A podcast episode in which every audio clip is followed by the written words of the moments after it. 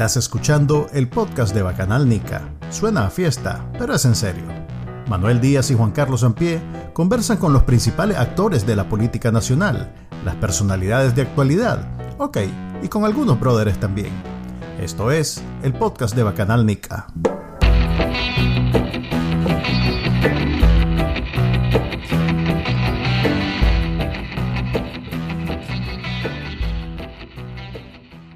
Bienvenidos al episodio número 57 del podcast de Bacanalnica. Les habla Manuel Díaz y me acompaña, como siempre, Juan Carlos Ampie. Fíjate que Juan Carlos el otro día estaba haciendo la lista de los últimos, no sé, creo que 50 episodios. 50 episodios. que no se diga que no somos constantes. Sí. Y, está, y, y en cada uno empezaba a ir al inicio, como los primeros 10 segundos. He de decir que necesito entrar de una manera diferente porque oí 50 veces. Mira, lo mismito, lo mismito. Ok, toma en cuenta, sí, que vos oíste, lo oíste varias veces seguidas. La gente usualmente solo lo oye una vez a la semana. No, no, hacen binge, podcasts. Binge watching. Binge watching. No, no, no, no, creo, no creo más. O sea, quisiera creerlo, pero. Ni mi familia me hace eso. El sentido común me dice que. No. Ok, venimos hoy lunes a hablar de cosas serias. Nuestra invitada está en, en, no sé, en proceso de llegar. Vamos a decir lo que dice todo el mundo. Está en el tráfico o algo así. Estamos, ahorita estamos experimentando un clásico de la televisión nicaragüense en vivo. Cuando el invitado no ha llegado y no tenés un invitado, ¿eh? Entonces, vamos, vamos, no la vamos, no vamos a hacer, ¿cómo se llama? No vamos a eh, quemarla. No, la vamos a quemar. no vamos a quemarla. Aunque ella dice el título de quién es, entonces todo ya se sabe. Em, pero bueno, vamos a empezar a hablar de algunas cosas y un tema que no tenía pensado hablar aquí, pero que ya que ah. tenemos esa oportunidad va a ser engorroso. ¿Estás seguro? Sí. Twitter. El, fin de semana o en la semana pasada, eh, una usuaria de Twitter eh, reveló o denunció a una expareja en donde básicamente eh, lo acusó de tener, de obligar, a es, delicado porque no quiero insinuar un delito donde no hay. Y, la, los delitos pues son definitivamente no es, eh, tal vez sí, tal vez no, es o es. Entonces en este caso, sí hay, lo que ella hizo fue denunciar como una expareja le decía sobre actividades sexuales en donde ella después, ahora en retrospectiva, no se siente bien haberla hecho. Lo que pasa es que esta expareja es alguien famoso en Twitter, de Nicaragua. Estamos hablando de Polar Vandálico, un usuario con muchos seguidores, muy conocido y muy activo en el tema de, o mejor dicho, en el, contexto de las eh, protestas de abril 2018. ¿Qué pasa? Em, Twitter sea como, Twitter de Nicaragua, que sea como concentrado alrededor de, si vos de alguna manera fuiste eh, contacto, compartiste conversaciones o hiciste eh, retweet, por decir de alguna manera una, forma de apoyo, algún comentario de ese usuario, como que de alguna manera vos estás apoyando o estás haciendo eh, omisión de sus actos en su vida privada, apología de su vida privada. Lo cual, pues, antes de esa denuncia yo no sabía ni siquiera ni quién era, ni que hacía eso en su cama, en su cuarto, pues, o con sus parejas. Eh, es complicado porque incluso, incluso, y esto no es algo que voy a decir como que está bueno que lo haya hecho o que eh, no es cierto que la muchacha se sienta mal, pero incluso aunque, eh, eh, tenemos que aceptar que debe haber parejas o, sexualidad en, en, parejas en donde hacer eso que ella describe no necesariamente es malo. Digo, eh, si hay gente que le gusta sentir dolor, que le peguen, que lo humillen, es completamente aceptable que haya gente que quiera tener relaciones abiertas con su pareja y que más integrantes formen. yo, creo que el, pues. El protocolo es que si hay consenso entre dos adultos y están de acuerdo en hacer eso, lo, que sea que, hagan, pues, y que no dañe a terceros y que no implique coerción o, abuso de otra persona, pues entre las parejas son, esas son cosas válidas, pues. Entonces la pregunta Entre las parejas o los tríos o ya si te metes en el poliamor, ya hay más individuos. Pues, pero... Que hay, hay poliamor en Nicaragua. Yo me asusté el otro día de conocer eh, Digo asusté, no que, ¡Ah! Dios mío, sino que me sorprendió. Te desmayaste. échame algo, échame. La Anita fue a buscar unas sales para como la señora maestra. Sí, verdad. Bendito Dios. Contame, ¿qué te asustó? ¿Qué te asustó, Manuel? La persona, eh, especialmente, pero bueno, no es eso lo que quería decir. Eh, lo que quería decir es que, eh, es, digamos que cara vemos, este, actividades sexuales en el cuarto no sabemos, y hay que respetar todos los sabores y todas las, eh, todas las actividades. Pues. Entonces, dicho esto, una, dicho esto, a ver, dale, termina.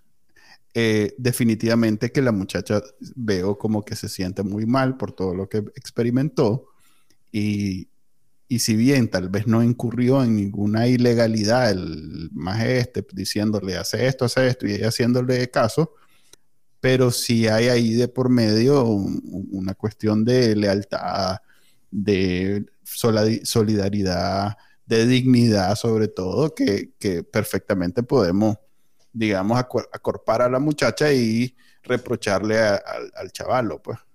Habrá que escuchar qué es lo que dice él, no, no, he escuchado su versión hasta ahora, pues.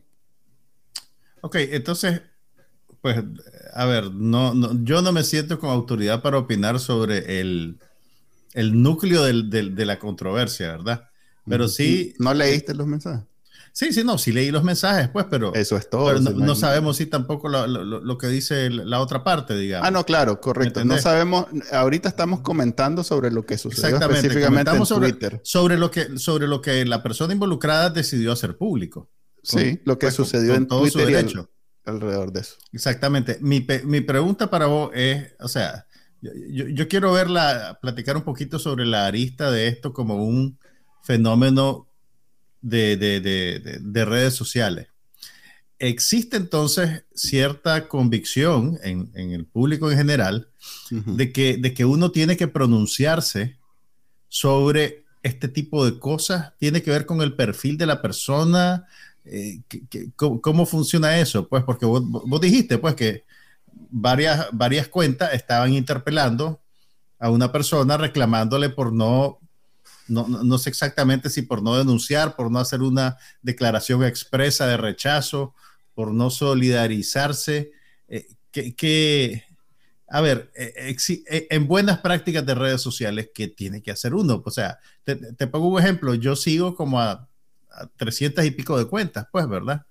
Y, y mi interacción no es, no, es muy personalizada, pues.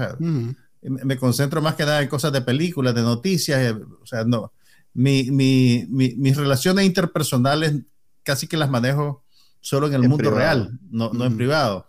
Pero si yo retuiteo cosas de alguien que después hace una barbaridad, o sea, yo, tengo que, que, hacer una declaración pública y mm, desmarcarme pues de esta persona. Lo que pasa es que en las redes sociales todavía se está escribiendo el manual de uso, todavía no sabemos. Las mismas empresas que son dueñas de las redes sociales no saben exactamente qué hacer con todo esto. Eh, eh, incluso en los últimos, no sé, tres, cuatro años, desde que eh, tuvo repercusiones en la vida real seria en Estados Unidos, que, que es la, digamos, la sede de la mayoría de estas redes todavía la gente se está preguntando cómo deberíamos de regular su uso.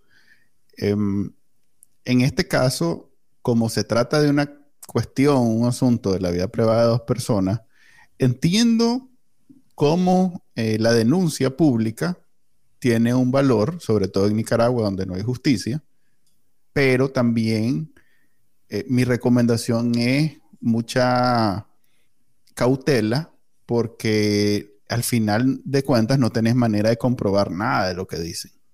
Y si bien hay un, un sentimiento generalizado de decir yo te creo a las personas, suele venir de personas que la conocen personalmente. Pues.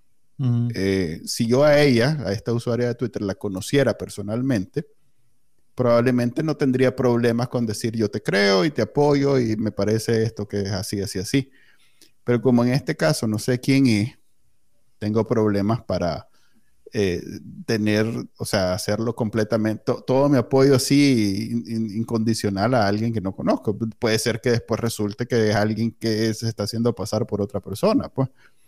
Eh, es complicado, pero el valor de la denuncia pública, sobre todo en Twitter, donde hemos visto ya varios casos, eh, han habido dos olas de denuncias de abusadores en Twitter, las cuales he monitoreado, incluso en algún momento yo apoyé una de ellas. Eh, me parece válida y me parece eh, valiosa, porque si no, ¿qué queda? en un país donde ya ni ONG, ni, ni, ni jueces, ni policías, ni fiscales, ni nada, creo que lo único que queda es las redes sociales y la denuncia pública. esa, esa, esa, denuncia que apoyaste, ¿qué, qué, pasó que te hizo decidirte a apoyarla públicamente? Fue respaldada por personas en las cuales yo confío. O sea, fue una, fue una ola de denuncias en donde participaron de pronto organizaciones feministas, en donde participaron personas a las que yo conozco, y que estoy claro que si están eh, apoyando esa, iniciativa de, no es algo improvisado ni es algo poco serio. Pues. En este caso, esta no es una ola, esta es una denuncia. Eh, ella aparentemente está siendo eh, honesta, incluso pagando el costo, porque hablemos claro, va a haber gente que la va a ver a ella como la, no la víctima, sino la colaboradora o, la pacha, no sé. En fin, va, va, a haber gente, porque en Nicaragua siempre hay alguien que esté en contra o, a favor de lo que vos te, te pasa. Entonces, eh, ella tuvo el valor de, a pesar de los costos personales, este, denunciar esto. Así que nosotros, yo por lo menos no tengo ninguna razón para decir que es mentira, pero el otro lado de la moneda es que tampoco tengo ninguna forma de verificar que sea cierto, por ejemplo. Ok, eh, Ah, en Facebook casualmente la gente se está ofendiendo porque estamos hablando de Twitter como que fuera la competencia, pero bueno, eh, la diferencia de Facebook y Twitter es que okay. en Facebook solo ves a tus amigos y a tu gente y, en Twitter es algo más público, es como una plaza pública. Entonces, tal vez en Facebook no te diste cuenta porque no afectó a ninguno de tus círculos, pero en Twitter es, es todo contra todo, pues, o sea, ahí es completamente abierto, entonces todo el mundo se da cuenta de todo. Ok, empecemos a hablar de, las cosas que vamos a hablar. Vamos a darle un poco más de tiempo a, nuestra invitada, pero igual empecemos, que son los temas de la semana pasada, eh, iniciando con las elecciones en Costa Rica. Este, el domingo, los ticos hicieron su segunda vuelta, donde después de haber empezado, creo que con cuántos candidatos eran en la primera. eran como 27 o 25. Sí, o sea, eran más de 20 eh, en esta segunda, pues ya quedaron solo el candidato José María Figueres y el candidato Rodrigo Chávez.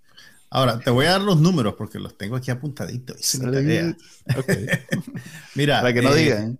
Ok, los dos candidatos que sacaron más puntaje en la primera vuelta pasan a la segunda vuelta y José María Figueres quedó en segundo lugar con el 47.1% de los votos. Su partido se llama Liberación Nacional. Y Rodrigo Chávez del Partido Progreso Nacional Democrático ganó con 52.9%. Hay que destacar que, eh, que está dentro, del, dentro del, margen esperado, creo yo, porque por lo menos los últimos reportes noticiosos que vi ayer eh, decían que la, decisión, que la elección se iba a decidir por un 18% de los votantes que estaban indecisos. Eh, y en este caso, eh, la abstención fue del 42.8%. No me queda claro si es la abstención de las dos votaciones o solo de la votación eh, de ayer, pero esos son los números de lo que pasó en las urnas en Costa Rica esta, ahorita.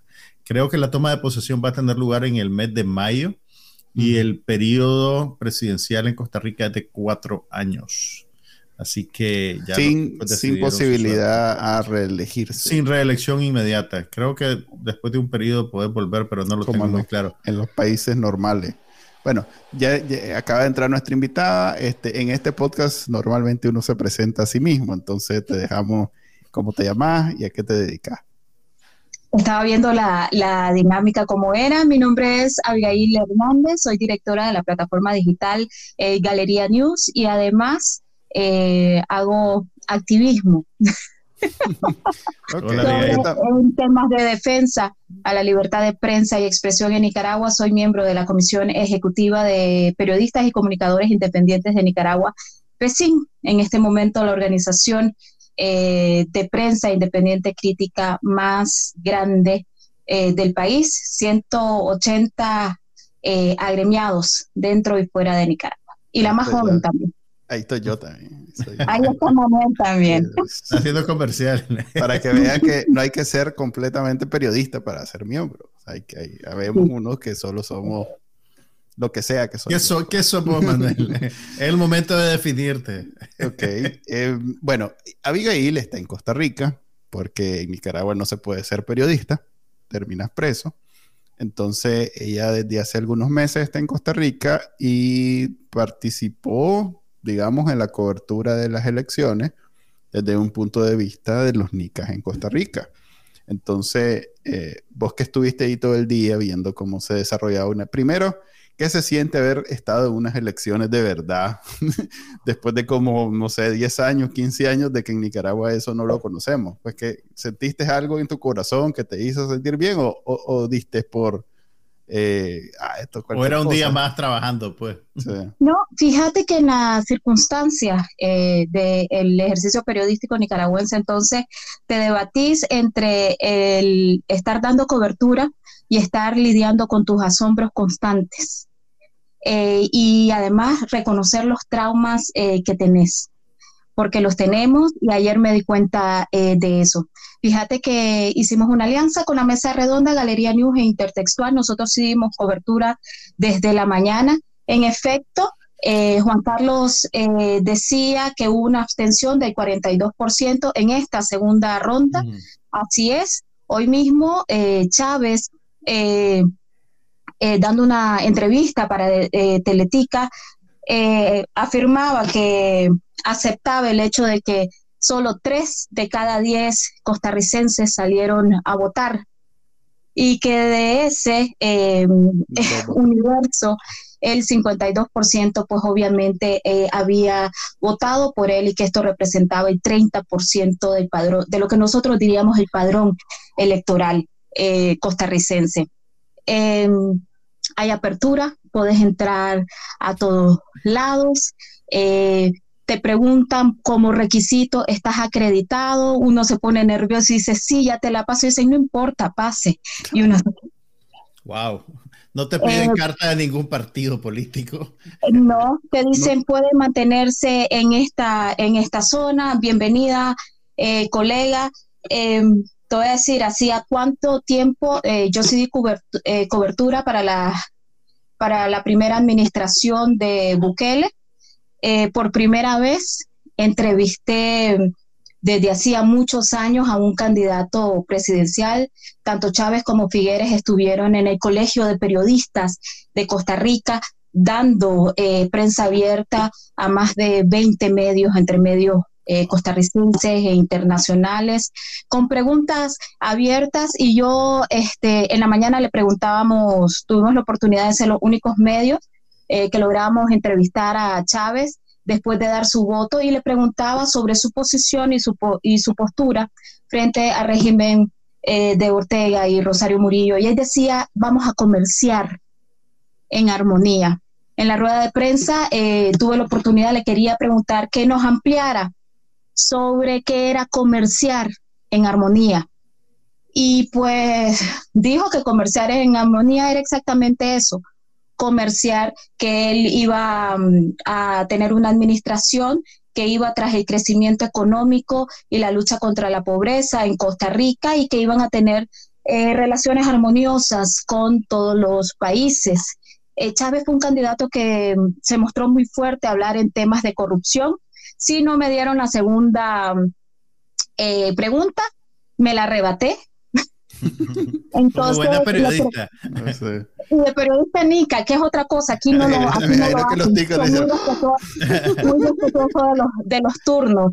Entonces le decía yo que si se podía, eh, le preguntaba si se podía eh, comerciar con una administración que en diversos informes de derechos humanos está eh, catalogada como una administración violatoria a derechos humanos y además eh, corrupta y que más del 50% de sus eh, administradores, por ejemplo, en distintos ministerios estaban sancionados por hechos de corrupción y que si se podía negociar así. Y él dio a entender que sí. Mm. Ya la lo, hace con China.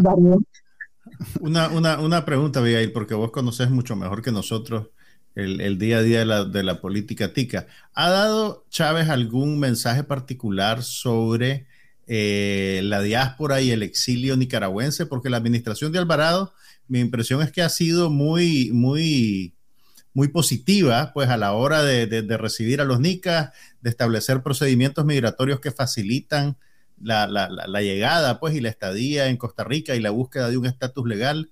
¿Hay algún indicio de, de, de, de, si Chávez mantendrá esa política o si la va a cambiar?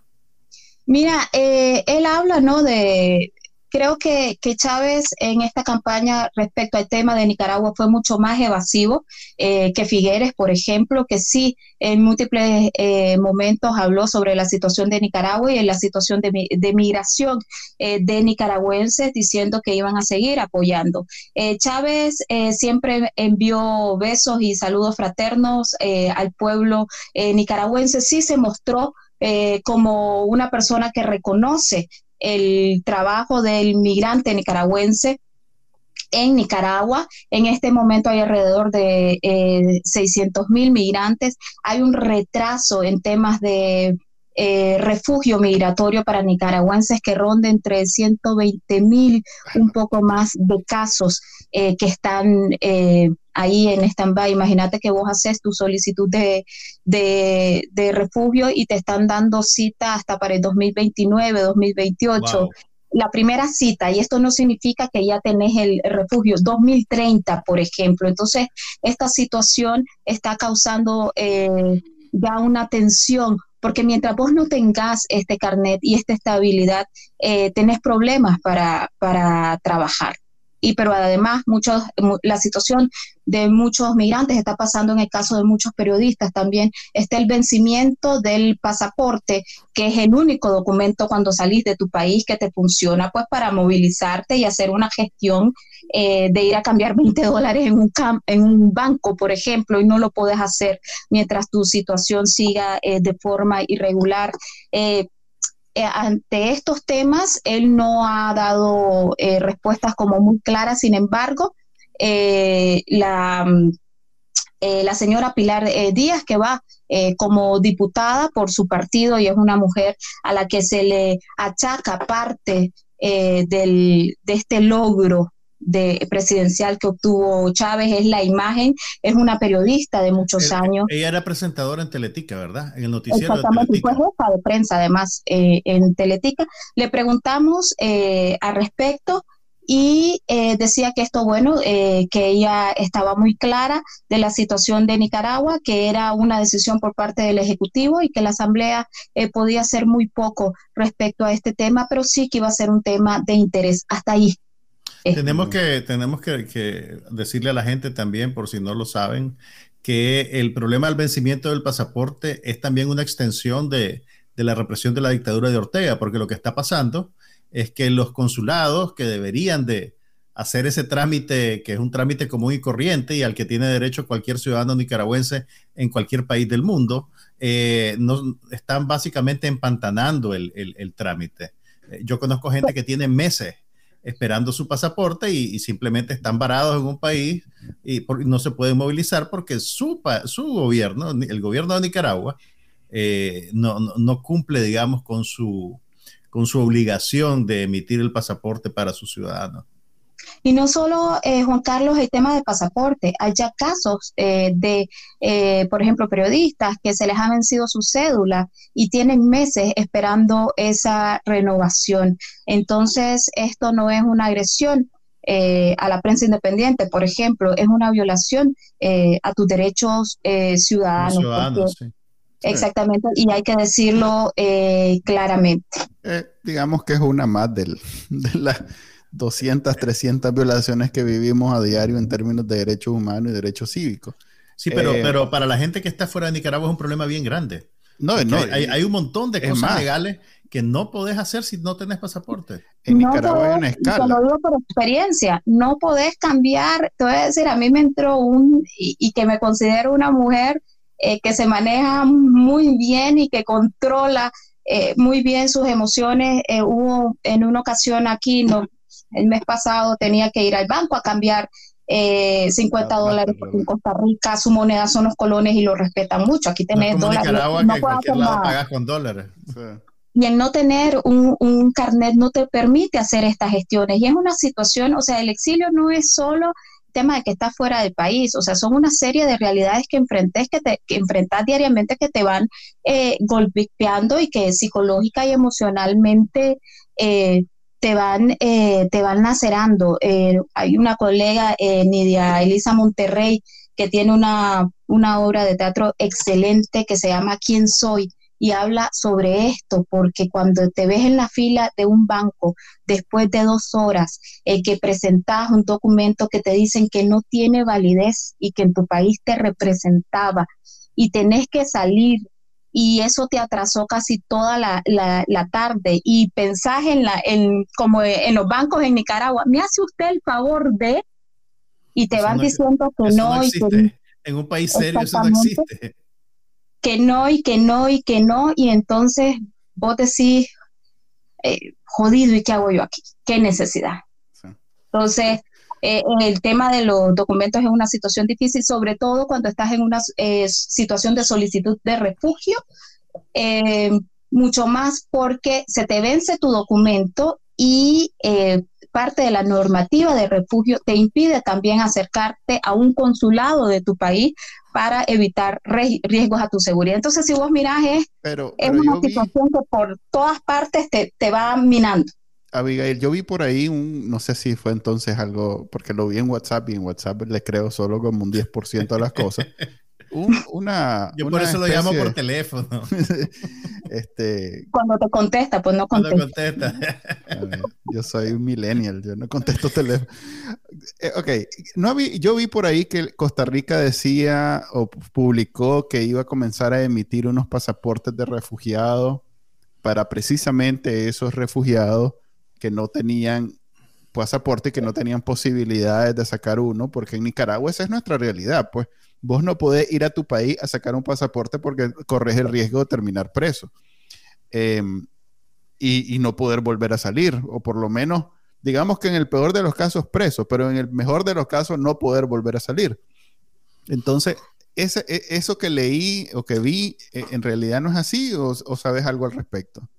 Mira, cuando vos ya tenés eh, eh, tu carnet eh, de refugiado como tal y se te reconoce este estatus, este porque es un estatus migratorio, en algunos casos, bueno, pedís un permiso. En mis tiempos, yo que soy una mujer nacida en los años 80, he decirte que en mi tiempo se llamaba salvoconducto vos sos abogado y lo conoces mucho mejor. ya me no, quemaste. No, poníamos mucha atención en clase, aquí, aquí, no mencionamos esas cosas porque después nos meten en clavo. Nuestro pasado nos condena. Se vamos a hacer Es un documento eh, similar.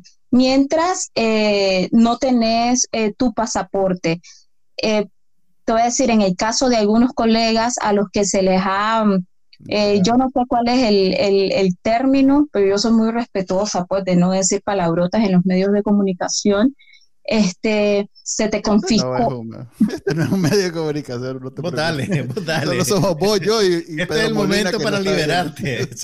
no, no, no, no. Ya Manuel sabe que yo tengo mi frase y ya sabe que se me desgobiernan las. Entonces, me las cuido. Eh, cuando eh, te confiscan, ¿no? Te usurpan, te roban eh, tu pasaporte, que hay casos, eh, tenemos algunos colegas pues que esto urge su regularización migratoria porque están en un limbo. O sea, ahí sí estás, porque hay niveles de niveles.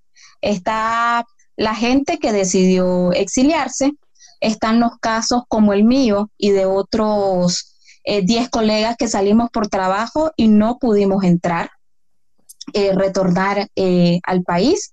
¿Te negaron la entrada? No me la negaron, ah, pero me, me, informaron que ya había una investigación abierta hacia mi persona. Es que conozco casos de gente que le dijeron, usted no puede entrar a Nicaragua. Nicaragüenses con pasaporte nicaragüense que le dijeron, no puede entrar a Nicaragua.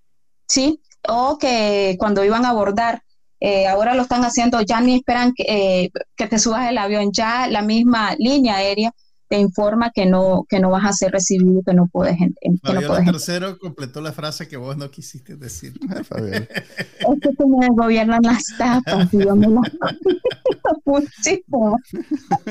No hay como la expresión personal, ¿ves? A, mí, a, mí, a mí me da la impresión, y aquí voy a hablar a nivel de experto de mentira, que es tan común en este podcast, que el, el candidato que ganó, eh, Rodrigo Chávez, este, tiene, digamos, un, un poquito más que Figueres o, tiende más al lado del populismo que Figueres. Digamos que Figueres es un, político de la vieja escuela latinoamericana en donde hay que mostrar seriedad y todo esto. Eh, este señor Rodrigo Chávez es más de la, de la escuela nueva en donde ser populista es, es, lo máximo. Es antisistema, pues. Es, antisistema, pero por una razón populista. sobre el pues. descontento capitaliza sobre el descontento de la gente frente al, a la burocracia o al aparato político establecido. ¿Esa, apreciación vos crees que es correcta? Abigail? pero iba a decir algo. Mira, el, el tema, a ver, y aquí yo pienso que las eh, sociedades, y yo pues a veces no caigo muy, muy, muy bien porque tal vez... estás en el lugar correcto. Estás en el buen lugar. Pero te voy a decir, eh, la sociedad centroamericana eh, está muy acostumbrada a dejar las cosas para mañana y a que otros me resuelvan. Entonces, yo ya voté, cumplí ese presidente y que ese señor o esa señora haga eh, todo. Con mi, con mi trasero lo que se le ocurra. Vea qué hace. Vea qué hace. Y no funciona así. En, en, la, en, las últimas tres décadas, y no es el caso de, y no es solo el caso de Nicaragua, cada país en Centroamérica, sus ciudadanías eh, se convirtieron en ciudadanías apáticas. Un triunfo, ese es el primer triunfo que tiene la política corrupta. La apatía es ciudadana y se promueve eh, muchachos. Se promueve de múltiples eh, maneras en estos juegos entre derechas e izquierdas y discursos populistas y ve lo que hiciste y lo que no hiciste eh, y, toda, y toda esta, esta situación. Y dejaste de protestar y dejaste de cuestionar y dejaste que con tus reales hicieran la fiesta y que no tuvieran la delicadeza ni de decirte que iban a dar de comida. Ya ponele que no te inviten, pero ni te quieren eh, pasar cuánto fue la factura del supermercado. Entonces, eh, obviamente, cuando al centroamericano eh, nos gusta mucho el término de corrupción, cuando nos dicen corruptos o corrupción o destapar, yo pienso que tristemente, más que la invitación para ir a hacer un análisis y que vos como ciudadanía reflexione es el morbo de irte a dar el eh, cuenta del chisme de quién se robó qué, en dónde y cómo. Es mi percepción como, como, como periodista. Ahora, Entonces, eh, cuando aparecen estos candidatos, Rodrigo Chávez en los últimos dos debates presidenciales fueron, fue muy incisivo en el tema de corrupción hacia el candidato eh, Figueres. fue muy, muy fuerte. Eh, aquí también otros candidatos dijeron que fue una campaña sucia, eh, agresiva. Hoy mismo eh, Rodrigo Chávez reconocía esto de la campaña que me pareció muy, muy interesante, se mostró un tanto preocupado, pero también con mucho interés de que se le diese la oportunidad tiene una, un frente muy interesante de oposición de los colectivos y organizaciones feministas en Costa Rica. Aquí se está ah, hablando de una posible marcha eh, de mujeres el mismo día de la toma de posesión. La comunidad LGBT también eh, costarricense eh, se está poniendo muy, muy fuerte. Ayer mismo yo estaba dando cobertura en la en, en, las tiendas que les dicen aquí del, del Partido Liberacionista, vi mujeres llorando, escuchaba a la gente que decía que era una pérdida para los derechos eh, humanos de los y las costarricenses eh, y que iban este, a perder. Y mirabas del otro lado eh, del partido de Rodrigo Chávez que seguían hablando de corrupción, de cárcel para los corruptos, de hacer investigaciones exhaustivas a distintos miembros del, Estado saliente y de administraciones eh, anteriores. Entonces, si vos mirás, es el mismo panorama que podemos ir bien, que, en algún momento se vio en El Salvador, que mm. se vio en Guatemala, en el mismo Honduras. El asunto es que este discurso también de la corrupción, cuidado, porque también se, se, facilita para cortinas de humo. El Salvador es el mejor ejemplo de esto.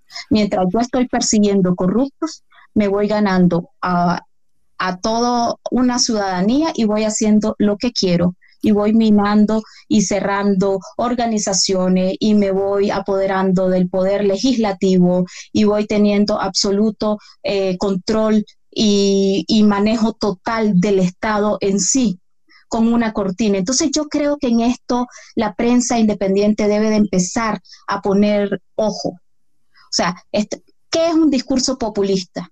en mis tiempos, como buena señora ochentera, era el término de la, la chavala aquí te cuento. Sí, sí, sí. Eh, aquí donde me ven, con, este rostro de 15, ¿verdad? Pero ya son 40. Entonces, e, era la pobreza. Y en la década de los 90, no. ¿Ustedes ya notaron que ahora es la corrupción, ese discurso populista? Depende, a ver, también hay, hay, elementos que, que matizan todo esto, porque por ejemplo, hay países en donde, si bien también hay corrupción, los temas más de libertades individuales eh, tienen eh, mucho peso. Por ejemplo, acabas de mencionar feministas, este, comunidades LGTBI.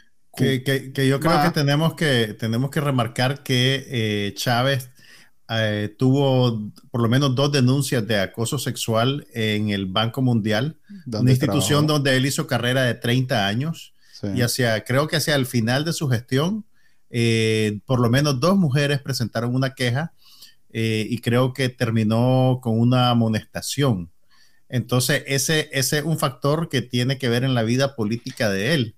Y en la campaña se filtró un video donde sale haciendo lo que uno se imagina que hace un acosador sexual eh, precisamente a una señorita, ¿verdad? Le sale, amorcito, ven, ni que te voy a o sea, digamos que es el típico macho latinoamericano que no ha pasado por toda esta revolución de, derechos y, este, eh, ¿cómo se llama? Eh, reivindicaciones feministas, individuales, etcétera. Entonces, sí, en, efecto es alguien muy concentrado en, en, el tema de la corrupción, porque por un lado no ha sido gobierno anteriormente, o sea que eso lo, lo, bueno, estuvo, sobre. Estuvo, seis, meses en la cartera del Ministerio de Economía con, con Carlos Alvarado. Y, Si acaso le sirve para decir, yo lo vi, desde ahí me salí solo por eso. Pues, o sea, digamos que el MAGE tiene esa, e, esos esas dos cosas. Por un lado no fue, y por otro lado lo que vos decís, que con ese manto de la corrupción, ahí va todo. Pues ahí puede él ahora decir que con eso va a hacer las chanchadas que está haciendo Bukele en, el, en El Salvador.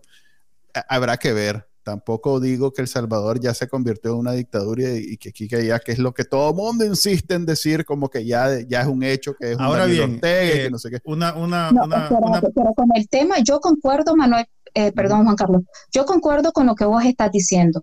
Pero fíjate que recientemente, eh, hablando con em, representantes de APE, la Asociación de Periodistas de El Salvador, y comparando ¿no? documentos entre una y otra organización, hay algo que llama la atención el Frente Sandinista en Nicaragua eh, eh, echó a andar, al menos en temas de, libertad de expresión, una estrategia de casi 13 años, paulatina, asfixia económica, em, eh, amenazas y, e intento de control a través de instituciones estatales, cierre de medios, acaparamiento de medios de comunicación, después que ya llegamos al a los golpes, robo de equipo, confiscación, eh, cárcel, asesinato y hasta donde estamos.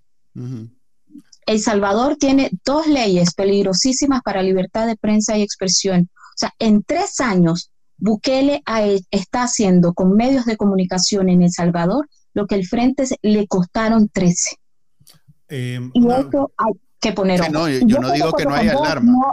No, hay, de que debe haber alarma, debe haber alarma. Yo creo que ha habido denuncia de, de medios como el Faro, como, eh, no me acuerdo el otro, el medio, el equivalente a la prensa de, de, de, de, El Salvador, pero, de nuevo, no es alguien que lleva 10 años en el poder, ni 20, ni 30, ni 40, como Daniel Ortega. Pues entonces... Ahora, una, una, una pregunta, volviendo a, conectar con, con, El Salvador.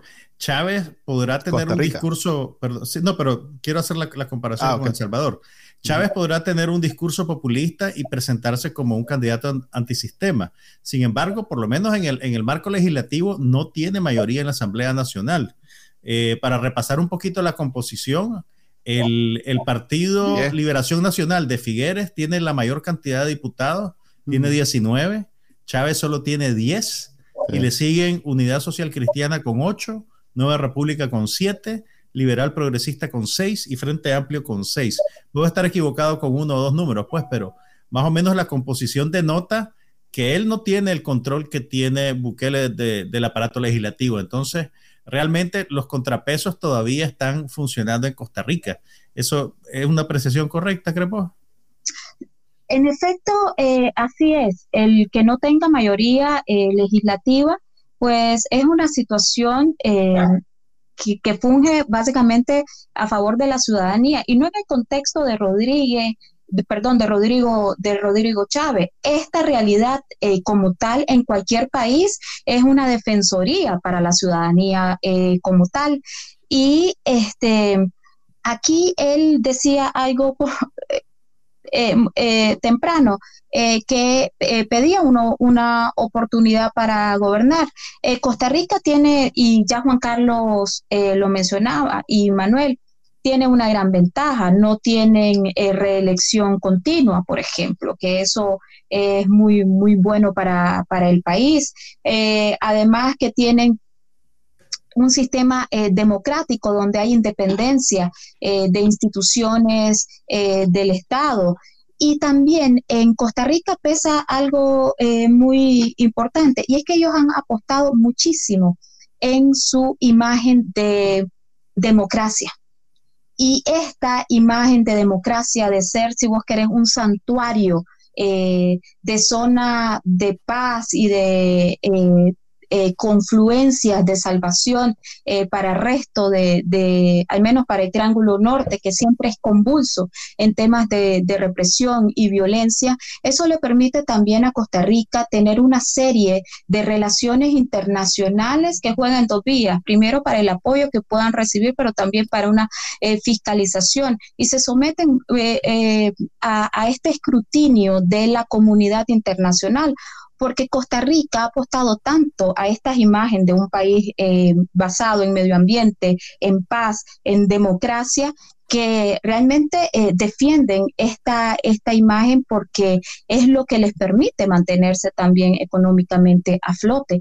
Y eso eh, también en temas políticos juega mucho para sus dirigentes. Sí, la verdad es que Costa Rica está completamente a otro nivel que el resto de Centroamérica, no solo de Nicaragua, pues está completamente a otro nivel. Lo que para los ticos es un escándalo de corrupción en Honduras, Nicaragua, es el, lunes, el lunes o martes. a ver, qué tontería. Y por eso Pues la verdad es que no es algo bueno que nos desensibilicemos de todas estas cosas. Pues, o sea, a ver, con solo, con solo que eh, los hijos del presidente tienen funciones de ministro, solo eso ya en un país normal ya sería visto como escándalo de, sin proporciones, mejor dicho, de proporciones gigantescas y no sé qué. en Nicaragua es lo men, es, quizás lo que ni, lo veríamos mal si no fuera porque, puchica, se trata pues de, Daniel Ortega. Así que eh, quiero, quiero terminar porque también quisiera hablar con Abigail del, del, tema de la comisión de expertos que la ONU tuvo a bien de votar a su favor. Este, con quizás la última pregunta sobre las elecciones en Costa Rica este, vos que sos mujer y que sos, digamos, cercana a las asociaciones de feministas y que tuviste, no sé, tal vez no, de cerca. feminista, pero no autoconvocada. No hay como no te he visto. Así, no te Así visto... Les da pena hablar de feminismo. No, no. y de ahí, mira, mira Manuel, ya me coloreaste. no, hombre, estoy diciendo que no te he visto fungiendo ningún cargo específico, pero obviamente sos cercana a, las organizaciones de feministas porque he visto en medios que tienen que ver con vos, este, cosas que tienen que ver con las organizaciones feministas. No estoy poniendo en duda tu calidad feminista, eh, es más, eso sí lo puedo decir abiertamente. Eh, eh, a mí me parece que vos sos feminista, así como lo soy yo, que no hay que ser mujer para ser feminista. Entonces, no, los aliados para mí son importantísimos.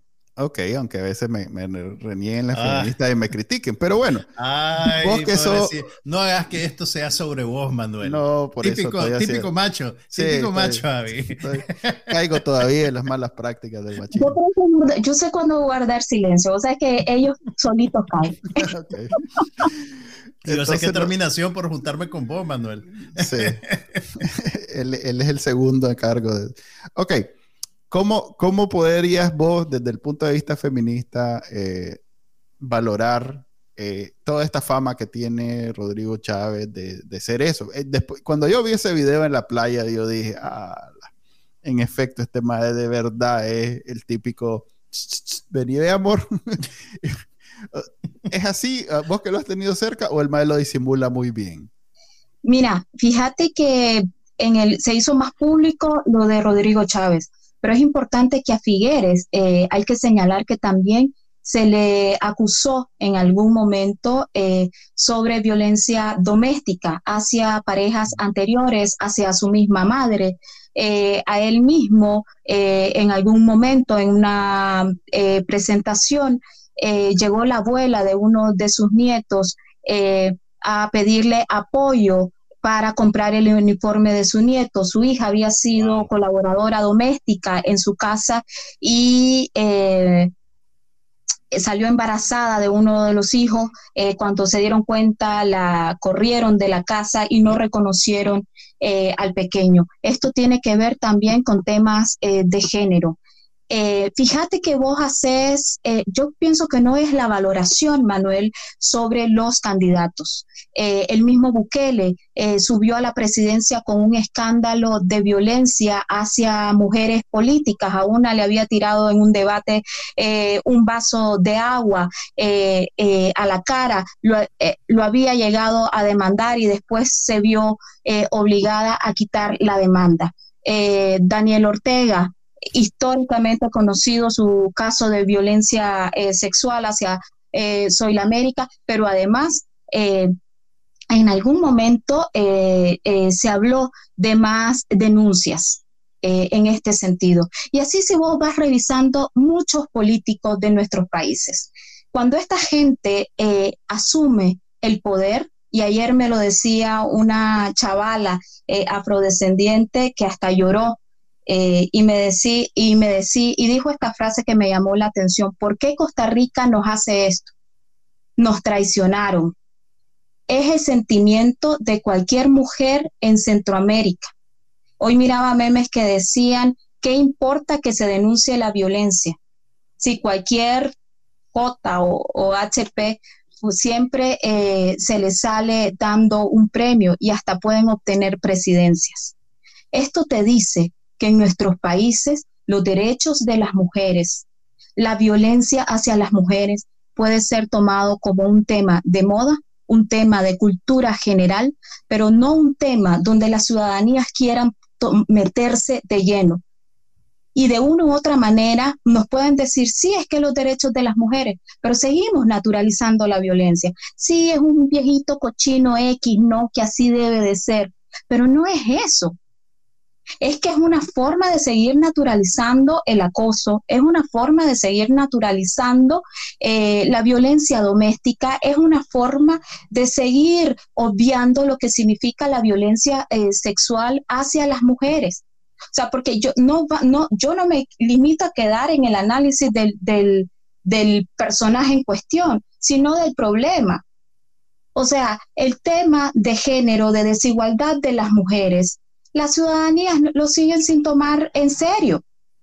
¿Por qué? Porque lo seguimos naturalizando. ¿Y qué más da de que hoy te digan, mamacita rica, qué sabrosa que estás? O que llegues a una, a una reunión, siéntese hermosa, bella. Yo no sé cuántas veces a vos o a Juan Carlos en una reunión de periodistas te dicen, siéntese hermoso, bello, aquí le jalo la sillita. Yo no sé cuántas veces, si ustedes conocen el paso de, la cuchara panda que tenemos que hacer las mujeres. ¿Cómo es eso? ¿Qué es eso? Esa, sobadita, hola, mucho gusto, que viene desde el cuello, y entonces pues te vas haciendo así, ¿no? Y vas, porque vas sintiendo aquella mano donde te vienen sobijando, hola, mucho gusto, fulana de tal. Tristemente las mujeres nos hacemos eh, especialistas porque vas intentando eh, eh, quitar esa mano, entonces, esas realidades, y ayer yo pienso que las mujeres em, costarricenses que tuvieron un gran abstencionismo en, este país, eh, fue su forma de decir hasta cuándo estos temas van a pasar desapercibidos. Cuando yo cubrí las elecciones del primer eh, mandato de, de Bukele, me acuerdo que todas las entrevistas que yo hice se centraron en preguntarle a hombres salvadoreños qué pensaban de esto y me decían, es que eso no es importante, él va a luchar contra la corrupción, él nos va a sacar de la pobreza, él va a meter a todos los corruptos presos y eso no es trascendental. Oye, este señor cuando asumió la presidencia, yo estaba en, en el centro de convenciones, hizo así, llamó a su esposa, la presentó y después le hizo estos gestos están en más de una imagen. Y decime cuál es el, si el problema es el personaje o el problema es que como sociedad esto no lo vemos como, como detonante de personas violentas, de personas corruptas y, y, de personas que no, que no son empáticos con el tema eh, de derechos humanos, porque los derechos de las mujeres son derechos humanos. La verdad es que yo no... Además de... Perdón, dale, dale, Manuel. Es que solo quería dejar claro, yo no pongo en duda el problema sistémico que es el, machismo y, ese mancillamiento de derechos de las mujeres y el tratamiento que tiene todavía aceptable en el mismo Estados Unidos. Eh, el presidente Trump eh, se filtró aquella grabación de que decía que les agarraba de, ahí, de sus partes íntimas. Ay, estoy yo de, penoso. O este presidente actual que le gustaba oler y acercarse a las mujeres y, y, digamos, invadir su espacio personal. Tal vez no las tocaba, pero sí invadía y las hacía sentir incómodas. Eh, esto es completo, o sea, no, hay nadie en Nicaragua ni en Latinoamérica que pueda decir de pronto, yo no sabía que las mujeres sufrían. ¿eh? Está completamente claro. ¿eh? El problema sistémico que vive, que, las sociedades, incluso actuales, eh, en, las que las mujeres tienen todavía muchas reivindicaciones que ganar, está claro. Lo, que yo más bien preguntaba era si este señor lo desbordaba por su imagen. Pues no, lo, lo, tengo claro que debe haber algo, hasta yo mismo siento que tengo que luchar con esas cuestiones sociales en donde esto que acabas de mencionar, por ejemplo, yo no sabía de su existencia esa ignorancia no me hace sentir bien. No es algo que yo diga, eh, eh, es, algo pequeño, eh, es, algo que no me gusta y que ahora le voy a poner mente y que ahora le voy a, de alguna manera lo voy a reprochar cuando lo vea sucediendo. Pero más allá de, de este proceso, que se ha avanzado bastante, incluso en Costa Rica ya hay, ya hay yo sé que no es feminismo, pero ya hay eh, matrimonio igualitario, o sea que es una gran reivindicación sobre las libertades individuales. Es un país muy progresista en comparación con Nicaragua, Guatemala, sobre todo, que es el país más conservador de Centroamérica. Eh, mi pregunta era más bien sobre él como persona, de, si, eh, aprendió algo, digamos, del, sí, escándalo. Que si en la campaña ¿vos crees que aprendió algo sobre lo público que se hizo, lo que pasó en el Banco Te lo digo de esta manera. cuestión? Te lo digo de esta manera. Cuando Trump ganó, todo el mundo dijo, ahora sí va a ser presidencial. Que fue, después vimos que no. que el mismo, el mismo viejo chabacano que era cuando era candidato fue cuando era presidente. Pero digamos, este señor, ahora que ganó, vos sentís que tal vez es otra persona o está, está, perdida la, eh, no sé. La batalla nadie cambia en ocho horas de sueño, ¿verdad? Desde el momento de ayer que ganó a, eso. Sin embargo, eh, yo ayer eh, conversaba con, varias mujeres eh, costarricenses por la noche y les preguntaba, bueno, ahora qué les queda, las chavalas, porque eran mujeres menores de 25 años por ahí, me decían, bueno, ahora nos queda seguir fiscalizando y estar fuertes en las calles. Eh, yo creo que em, esta, eh, y, todas decían esto de la misma manera y decían, no vamos a permitir, no vamos a dejar. Esto eh, puede ser un llamado de atención, no solo para él, sino para todo el partido en sí, porque quiere decir que las mujeres van a estar fiscalizando muchísimo y van a estar encima. Y si aquí ya se rumora de que posiblemente haya alguna marcha o protesta el día de la toma de posesión, eh, pues yo creo que las mujeres estarían enviando un mensaje eh, muy claro, se haga o no.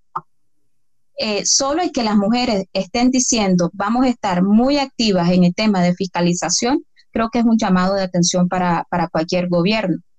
Y yo te voy a decir, el 8M aquí, eh, yo fui a, a, a la cobertura, fue impresionante la, cantidad de mujeres, de mujeres jóvenes y eh, que habían eh, en las calles. Entonces, cuando ya tenés a mujeres jóvenes, a chavalas, que están como empoderadas en el tema de sus derechos o que identifican lo que es violencia, eh, tenés eh, una situación interesante.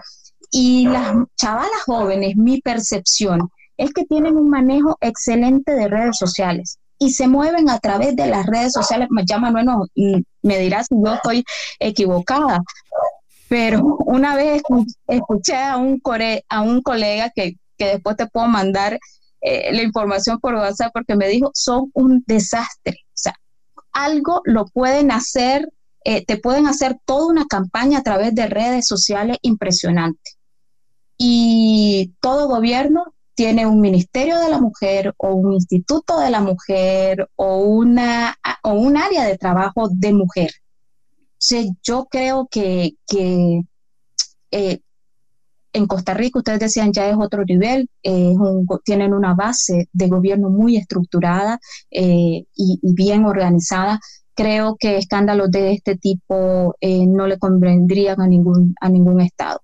Lo que sí yo identifiqué ayer es que las mujeres estaban muy entendidas de lo que estaban pasadas, estaban molestas, estaban eh, furiosas, muchas de ellas, no todas, porque había mujeres apoyando a Chávez también.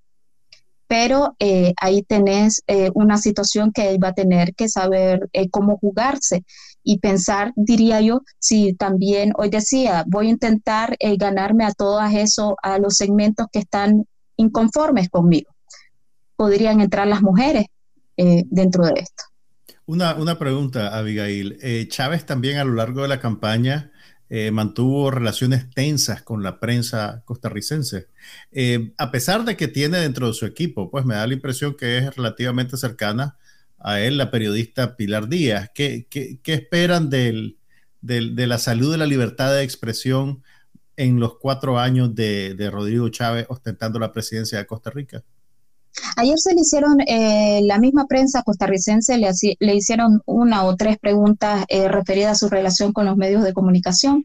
Él dice que él es un hombre fuerte, pero que no, que esto no significa que él no se lleve bien ni que pueda perdonar y hacer eh, y, y olvidar lo que no entendí es que él iba a perdonar a la prensa. Perdonar el ejercicio del periodismo. Veo, veo a Bukele retratado, la verdad. Y mencionaba de que no tenía ningún eh, problema. Él hizo declaraciones eh, fuertes en contra de medios de comunicación como Teletica o La Nación eh, en su momento y decía que él no tenía nada en contra de ellas, lo de, de ellos, perdón, lo decía ayer en rueda de prensa. De hecho, en el Colegio de Periodistas de Costa Rica, y que lo único que él estaba haciendo era defenderse Mm. Eh, luego de salir a, votar. Eso, no suena bien, pero bueno. luego de salir eh, de votar, eh, recuerdo que enviaba un fuerte abrazo a la prensa y decía que reconocía el trabajo de los periodistas y que iban a ver la forma de, trabajar. Dos cosas miro yo. hoy la primera entrevista que dio en la, en la mañana fue para Teletica eh, con eh, eh, uno de los periodistas más importantes del país, el señor José María, que se me fue el apellido este, ahorita, y que ha sido también como muy firme en los cuestionamientos hacia él, y decía que él iba a trabajar en, en armonía con los medios de comunicación. Hasta ahí. creo que las luz, así como está el tema de género, la libertad de prensa y expresión. Eh, también será un tema que habrá eh, eh, que tratarlo. ya eso será una, una, realidad que le competirá a la, a la prensa costarricense. Sí, hicieron, pues te digo, le, le, preguntaron hasta el último momento sobre su relación con los y, las periodistas y él dijo que iba a estar eh, siempre eh, abierto eh, a ello. Así es que pienso que él mismo dijo que tenía muchos desafíos, yo también lo, creo y habrá que ver estos primeros meses en mayo cómo, cómo se va a desarrollar. Pero al menos hay unos cuantos medios de comunicación que también se han mostrado como estar ahí, eh, identificando y fiscalizando eh, cómo va a ser este tipo de relación. Ok. Quería tocar el tema de la Comisión de Derechos Humanos que la ONU votó el año, la semana pasada. Eh, básicamente perdió Daniel Ortega con seis votos, creo, siete. Pero aún así tuvo más votos que Putin en, su, en, la, en, la, ¿cómo se llama?, en las resoluciones en, contra de la invasión contra Ucrania. Sorprendió que en esas votaciones, ya se habló hasta el cansancio de esto en Nicaragua, que Honduras votó a favor de Daniel Ortega, después se retractó y dijo que había sido un error. Parece que el señor que llegó ahí no sabe la diferencia en los botones. Y para variar le echaron la culpa a los periodistas. No, ah. sé cómo operaba eso, pero bueno. Sí, eh, pero bueno, perdió. Se va a hacer una comisión de expertos para eh, estudiar las violaciones de derechos humanos en Nicaragua del 2018 para acá. Eh, pero bueno, e, eso se, tiene que formar esa comisión. Creo que son tres expertos que van a investigar todas estas violaciones. Te lo pregunto y te lo menciono porque eh, el PECIN, yo vi que tuvo un pronunciamiento al respecto. a ver, aclaremos. Esta comisión no es como que va a entrar a Nicaragua al, igual que la CIDH en su momento, al igual que doña, ¿cómo se llama la de la ONU? Este, la expresidenta. la relatora. correcto. Al igual que doña Michelle, la oficina de doña Michelle Bachelet, que todo lo tiene que hacer desde largo, esta comisión de expertos igual va a tener que trabajar desde largo. Entonces, eh, va a tener que ser con, supongo que organizaciones y personas que no necesariamente están en Nicaragua o bien se van a arriesgar a eh, hacer indagaciones con gente que está en Nicaragua, pero pues con medidas de seguridad. El PECIN vi que tuvo un posicionamiento al respecto, que comentó al respecto. ¿Nos puedes decir eh, cuál fue exactamente lo que dijeron? O lo que dijimos. con, respecto, eh, con respecto, a esto, Fíjate que eh, como pues sí, fuimos parte de las 15 organizaciones nicaragüenses que trabajaron en el informe eh, de la verdad eh, que se presentó ante, ante distintas instancias para solicitando ¿no? la creación de este mecanismo. para nosotros como organización es una nueva oportunidad de investigación. Se nos conectó Abigail. Ok. Ok, aparentemente esta, este trabajo en, la, en las Naciones Unidas no se, no se dio en el vacío. Fue apoyado y supongo que parte del mérito está en organizaciones civiles este, que de alguna manera provocaron que este, este, este, este resultado se diera. Pero dale, termina Abigail, perdón, se, desconectó un momento. Sí, sí, sí. Entonces, em, esto permite que haya una nueva, eh, que haya investigaciones, que se agreguen casos eh, en distintas áreas. Como vos decís, eh, pues el proceso establece de que debería de ir una comisión eh, al país y para esto hay que solicitar eh, una, un permiso para ingresar. nosotros que ya, claro. que ya estamos, pues damos por hecho. No va a suceder, sí, no va a suceder. que esto no pueda pasar. Y obviamente ese mismo día, no sé si ustedes vieron en el importantísimo medio 19 Digital, que es uno de los más continuos. no, no, contanos, contanos, ¿qué pasó el 19 de diciembre? Bueno, eh, aparecieron las fotos del señor eh, Cairo Amador, eh, presidente de la Comisión de Justicia, Verdad, No Impunidad en Nicaragua, haciendo curiosamente ese mismo día, escuchando a víctimas de la masacre y, y, levantando este testimonio. Ese mismo día, solo que le pusieron la, la, la la hora de trabajo antes eh, y no pues las fotos ahí eh, a la hora que realmente era. ¿Qué miro yo eh, como ganancia? Primero, la posibilidad de ampliar las denuncias.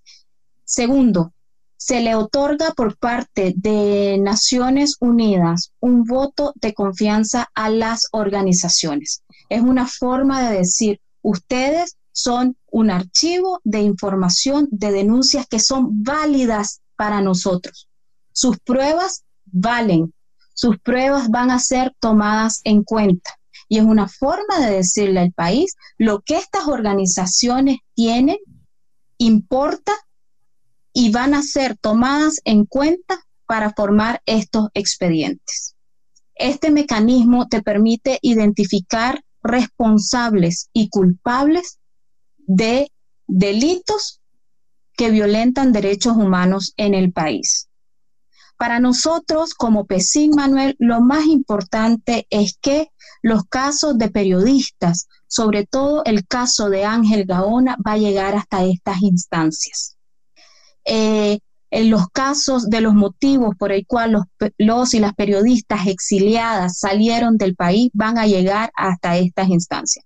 Vos sabés que nosotros también tenemos un eh, informe a partir de nuestro observatorio y tenemos eh, exactamente documentadas desde 2019 a la fecha, más de 2.000 eh, casos de violaciones a, periodistas, desde robo hasta amenazas de tipo eh, sexual, eh, golpizas, confiscación de equipo y una serie de, delitos que ahora van a llegar hacia estas instancias. También es una forma de decirle al régimen, ustedes van a tener que discutir estas pruebas y estos casos.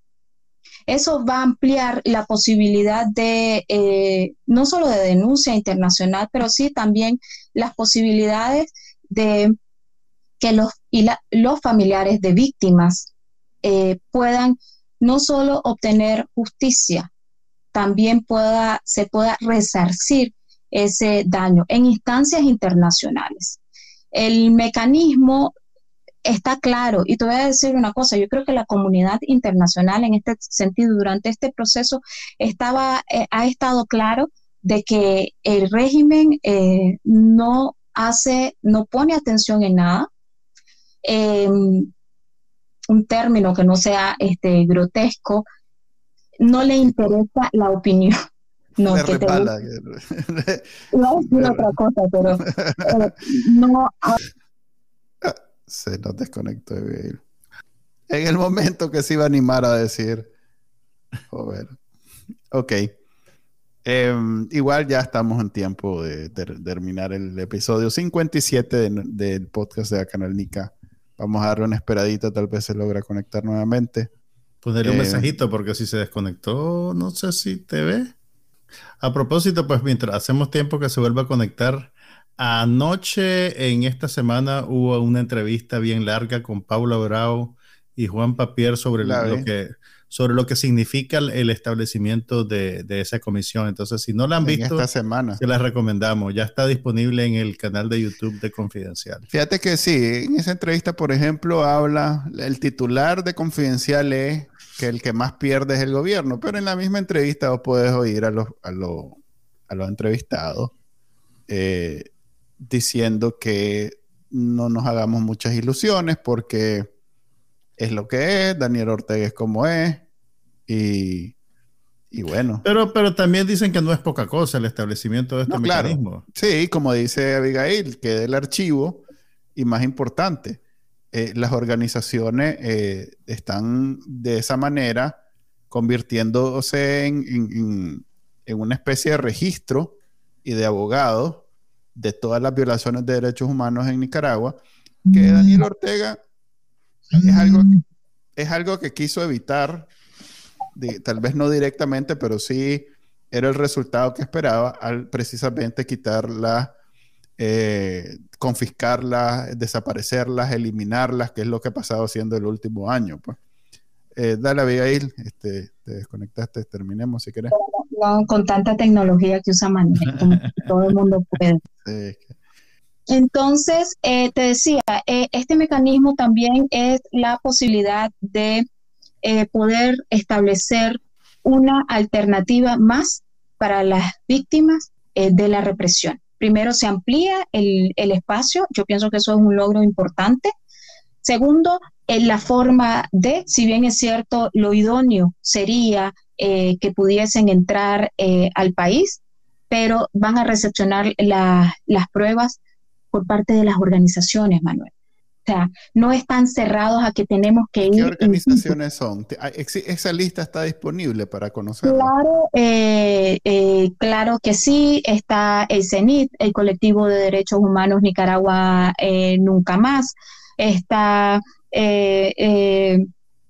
eh, la mm, organización, el Comité de Presos eh, y Presas Políticas, el Grupo de Reflexión de Excarcelados eh, Políticos, está la Popolná, están nicaragüenses en el, en el mundo, está también em, un grupo estudiantil eh, hay, un, hay, un listado amplio eh, de organizaciones, pero que además que se trabajó con, en total son 45 eh, organizaciones, 15 nicaragüenses y con el apoyo de otras organizaciones internacionales. O sea, eso de que el discursito de, que se maneja en Nicaragua, que intentan vender, de que las cosas se están acomodando. Nada se está acomodando, se les está desacomodando todo día, eh, día eh, por día. Esto es como el niño que va corriendo con el montón de libros y se le tropieza y se le cae y empezás a, buscar y se te perdió la copia en alguno de ellos.